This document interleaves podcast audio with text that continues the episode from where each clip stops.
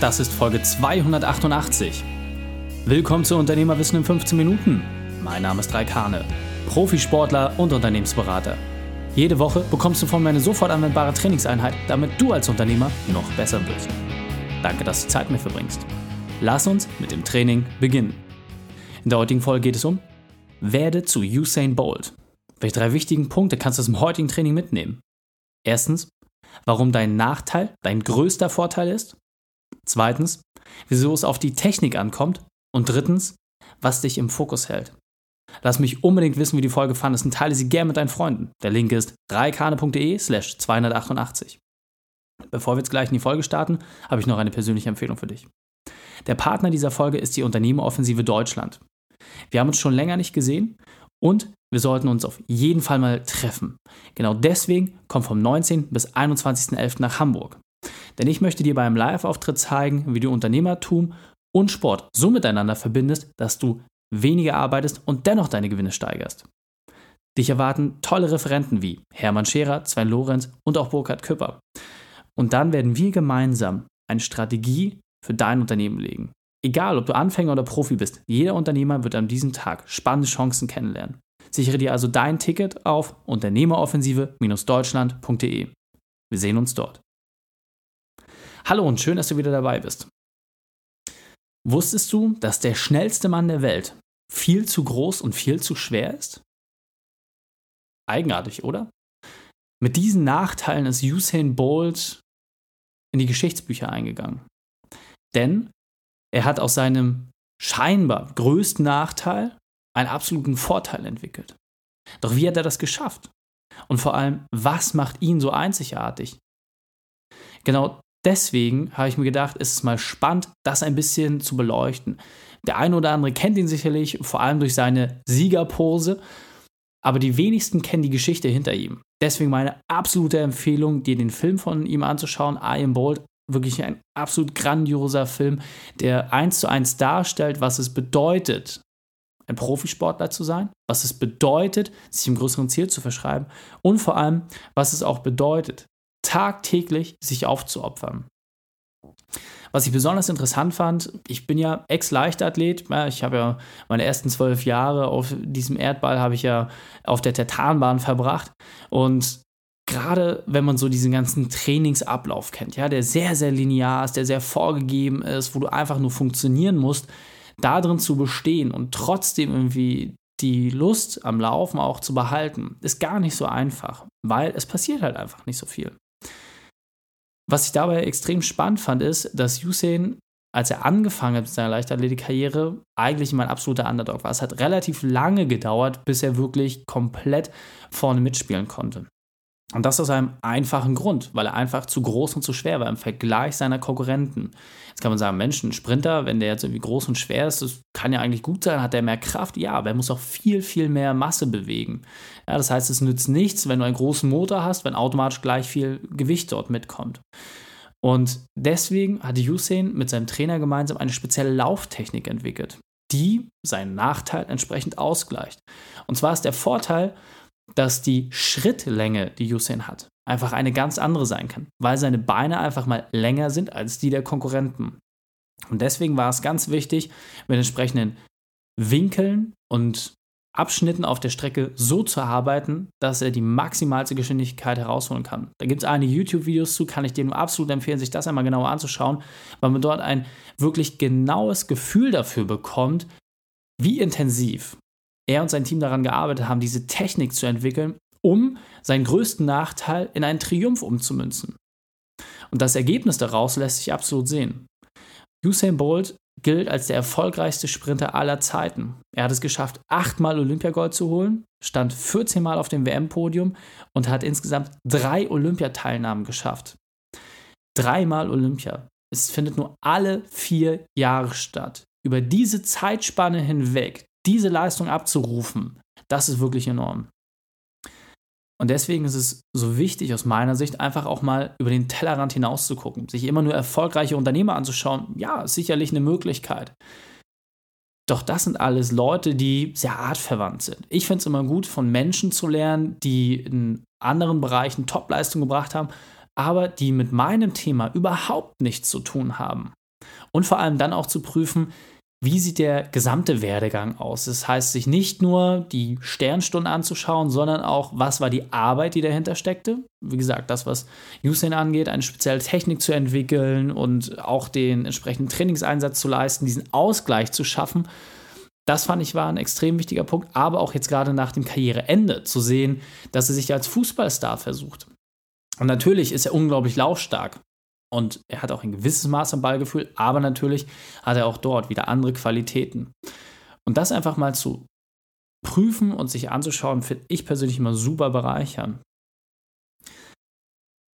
Eines der Zitate, was ich von Hussein extrem spannend finde, was auch in, in dem Film entsprechend auftaucht, ist, als er von einem Reporter gefragt wird, Mensch, der Wettkampf, das ist doch das eigentlich alles Entscheidende. Das ist doch das, was du am meisten suchst. Das ist doch das, wofür du dich jeden Tag schindest. Und dann setzt er den äh, Reporter wirklich in Erstaunen und sagt, nein, das ist es nicht.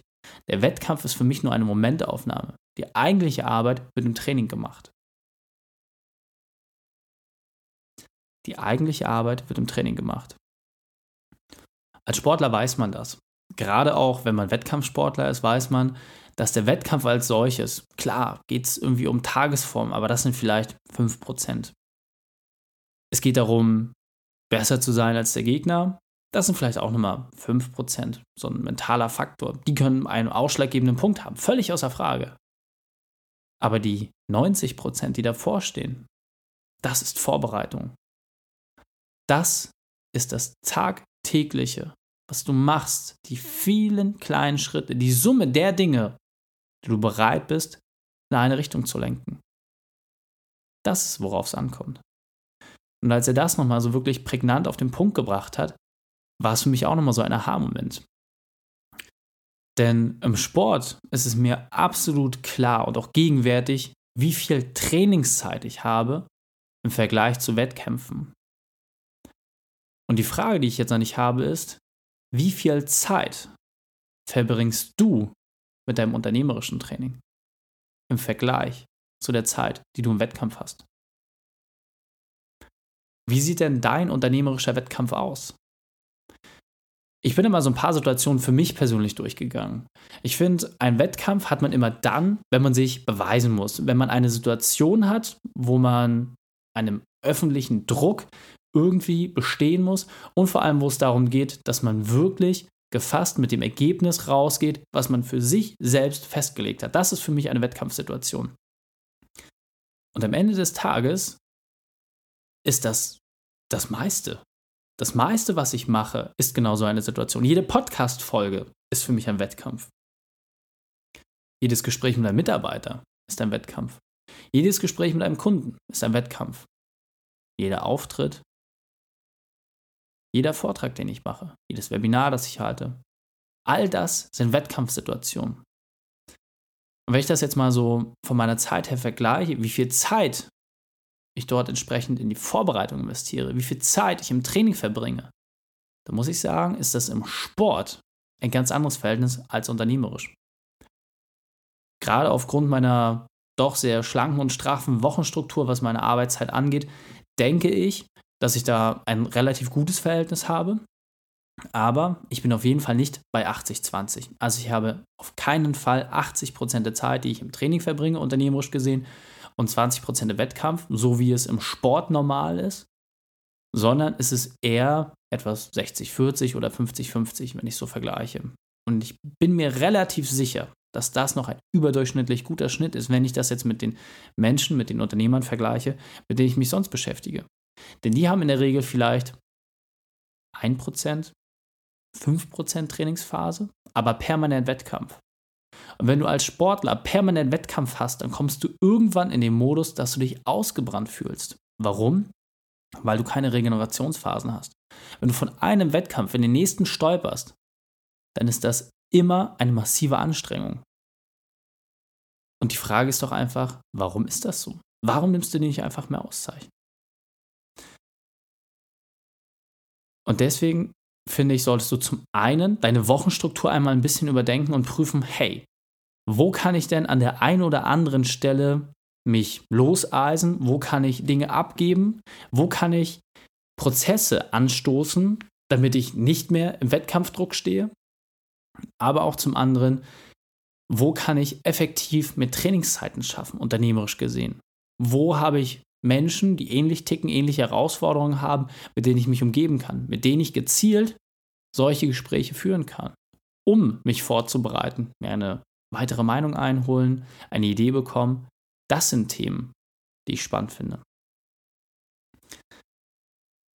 Und ein noch anderer Punkt, den ich dir mitgeben möchte, der dich mehr wie Usain werden lässt. Usain Bolt ist vor allem deswegen unvergesslich geworden, weil er anders ist. Die meisten kennen ihn, wie gesagt, aufgrund seiner Siegerpose und seiner doch sehr schrillen und theatralischen Auftritte. Jetzt kann man sagen, Mensch, was für ein Selbstdarsteller, was für ein Narzisst. Ich habe das Gefühl, dass das gar nicht für ihn das Entscheidende war. Es ging für ihn wirklich darum, sich einem größeren Ziel zu verschreiben und sich wirklich in die Geschichtsbrüche einzubrennen. Zum einen durch herausragende sportliche Leistung, da komme ich gleich drauf, aber zum anderen auch, weil er zeigt, hey, ich bin einer von euch. Eigentlich bin ich ganz normal. Und das alles hier ist eigentlich nur ein großer Zirkus, in dem ich jetzt gerade eine kleine Rolle spiele. Doch das Entscheidende ist, das werden die Leute sich eher merken als die sportliche Leistung.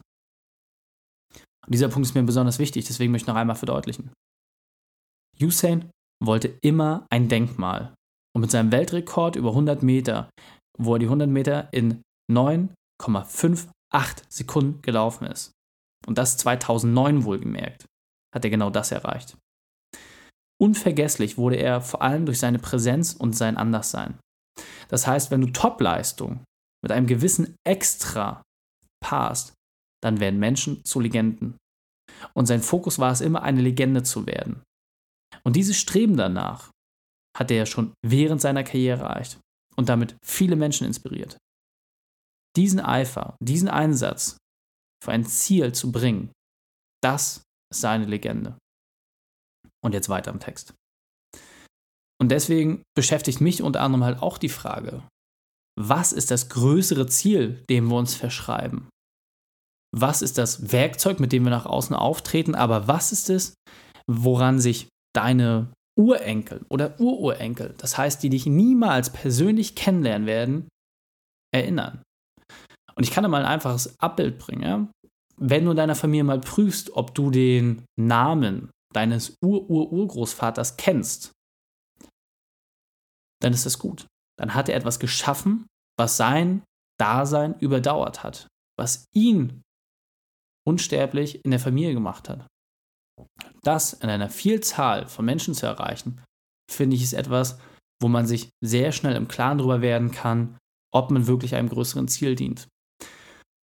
Und deswegen meine Empfehlung für dich ist, das einfach mal zu überprüfen. Und ich weiß, es hört sich jetzt vielleicht verrückt an, aber jeder von uns hat so etwas in sich. Diese Andersartigkeit, das, was ihn oder diesen 8 Milliarden Ameisen, die irgendwie auf dem Planeten rumlaufen, auszeichnet. Dieser einzigartige Werdegang. Und diesen herauszustellen, ist im Grunde deine Pflicht. Es ist deine soziale Verantwortung, dein maximales Potenzial zu entfalten. Denn nur so hast du die Chance, wirklich etwas zu schaffen. Und ich finde, gerade als Unternehmer, natürlich sind wir Arbeitgeber, natürlich ernähren wir Familien, natürlich sorgen wir dafür, dass Steuern gezahlt werden, etc. Alles super. Aber ist es das? Ist das schon ausreichend? Und ich habe für mich entschieden, dass mir persönlich das nicht ausreicht. Ich finde, jeder von uns hat die Verantwortung, noch mehr zu leisten. Und egal, ob es jetzt in Charity-Projekten ist oder was auch immer, es geht darum, dass du dich einem größeren Ziel verschreiben solltest, das wirklich danach schreit, dass Generationen es nach dir auch noch weiterführen können. Und deswegen lass uns die drei wichtigsten Punkte noch einmal zusammenfassen. Erstens, Makel sind Vorteile. Zweitens, passe die Umstände für dich an. Und drittens, strebe nach einem größeren Ziel.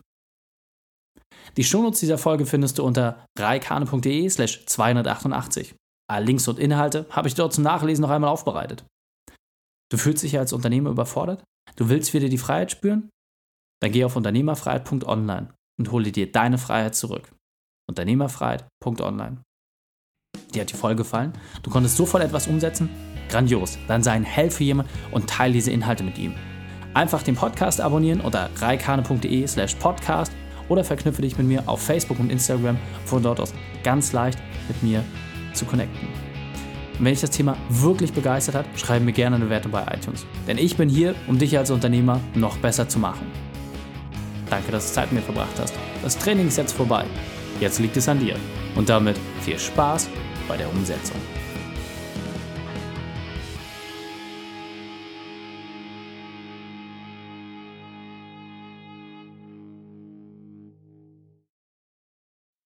Und wenn du Ideen wie diese für dein Unternehmen auch umsetzen möchtest und auch 10 Stunden pro Woche weniger arbeiten, dann buche deinen Termin für ein kostenfreies Erstgespräch. Dann sprechen wir gemeinsam und schauen, mit welcher Methode wir dich am schnellsten voranbekommen. Geh einfach auf reikane.de slash Austausch und buche dein kostenloses Erstgespräch. Einfach eintragen und dann sprechen wir schon bald persönlich miteinander. reikane.de slash Austausch.